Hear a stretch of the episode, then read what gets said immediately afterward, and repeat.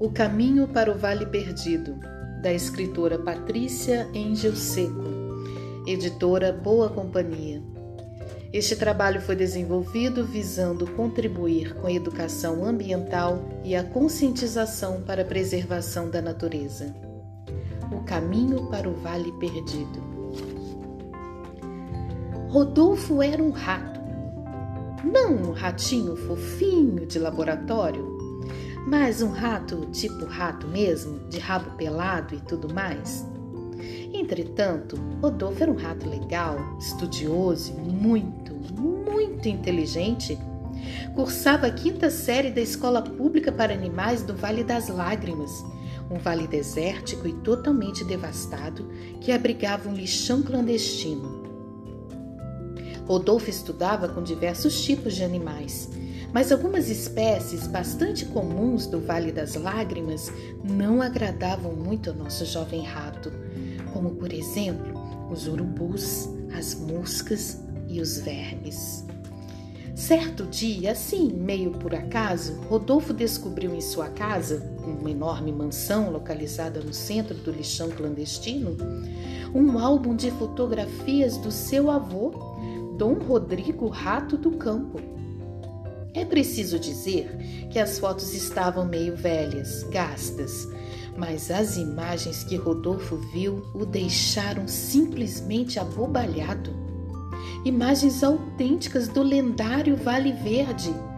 Naquele instante, Rodolfo teve a certeza de que poderia, a partir das fotos de seu avô, encontrar o caminho para o famoso paraíso perdido, onde a água corria cristalina pelo leito do rio dos peixes ah, e os animais das mais diversas espécies conviviam em perfeita harmonia. Se eu fizer um estudo detalhado da diversidade ecológica do local, se eu traçar corretamente as coordenadas, se eu seguir as pistas obtidas por meio das fotografias, com certeza conseguirei determinar a rota para o Vale Verde, pensou Rodolfo. E foi exatamente isso que ele fez, sem esperar nem mais um minuto.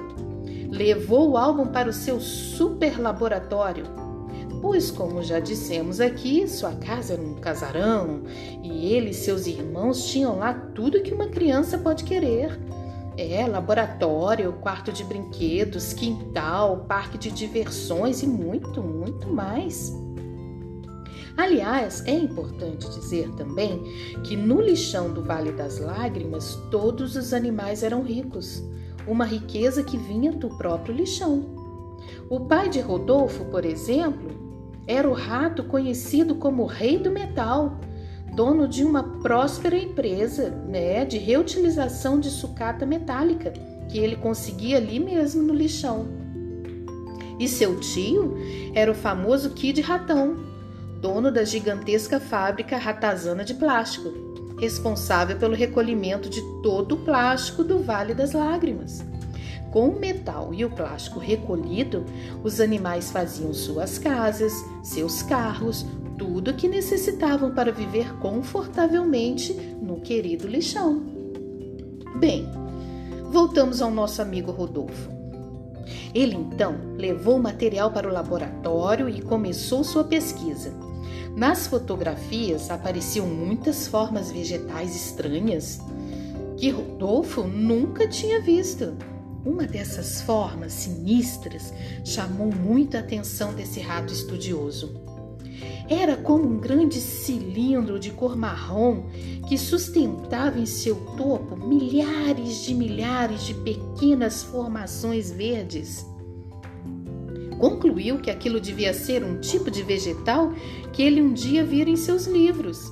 Seu avô, Dom Rodrigo, morava em uma pequena toca, justamente no local onde o grande cilindro marrom se encontrava com o solo. E Rodolfo podia ver claramente que inúmeros outros animais moravam por toda aquela estranha estrutura. Por que será que aqui, no lixão do Vale das Lágrimas, eu nunca vi algo assim? Pensou alto Rodolfo. Eu iria adorar morar em uma toca como a do vovô. Mas o que é que você está dizendo, querido? perguntou Dona Joana Rata, mãe de Rodolfo, que sem que o menino percebesse havia entrado em seu laboratório. Nada, nada, mamãe. É que eu estou aqui fazendo uns estudos e encontrei uma foto do vovô, Dom Rodrigo, em sua toca. Acontece que ele morava em um lugar muito diferente, como eu nunca vi por aqui, respondeu Rodolfo. Pois esquece esse assunto, querido. Seu avô era um simples rato do campo, sem muitos recursos e que nunca pensou em viver em uma casa bonita como essa nossa, disse a mãe. Agora vem almoçar. E Rodolfo obedeceu ao chamado. Sentando-se à mesa, fartamente servida, havia para almoço pedaços de carne, verduras pouco passadas e frutas semi-estragadas. As crianças estavam famintas e quiseram logo se servir, mas Dona Joana Rata lembrou: Calma, crianças, antes da refeição, o nosso agradecimento ao homem que joga todas essas riquezas em nosso lixão. Obrigada, homem, continue sempre assim, desperdiçando alimentos para nossas refeições e metal para a empresa do papai, disseram as crianças em conjunto. Quer dizer, disseram os irmãos de Rodolfo, pois ele, sem conseguir parar de pensar nas fotografias do avô, já tinha perdido a fome. Estrutura vegetal desconhecida, ribeirão de águas cristalinas, grande diversidade animal, pensava sem parar. Foi então que teve uma ideia. Mamãe, a senhora que é tão estudiosa, Saberia me dizer de onde vem toda a nossa comida? perguntou Rodolfo. Mas que pergunta estranha, querido! Nós não acabamos de agradecer ao homem por todas as nossas riquezas? Pois então, é da lixeira do homem que vem a nossa comida, respondeu Dona Joana Rata. Mãe, eu não quis dizer isso. Eu quero saber de onde vem a comida antes de ir parar no lixo do homem. Nunca vi um vegetal vivo, mamãe, explicou Rodolfo.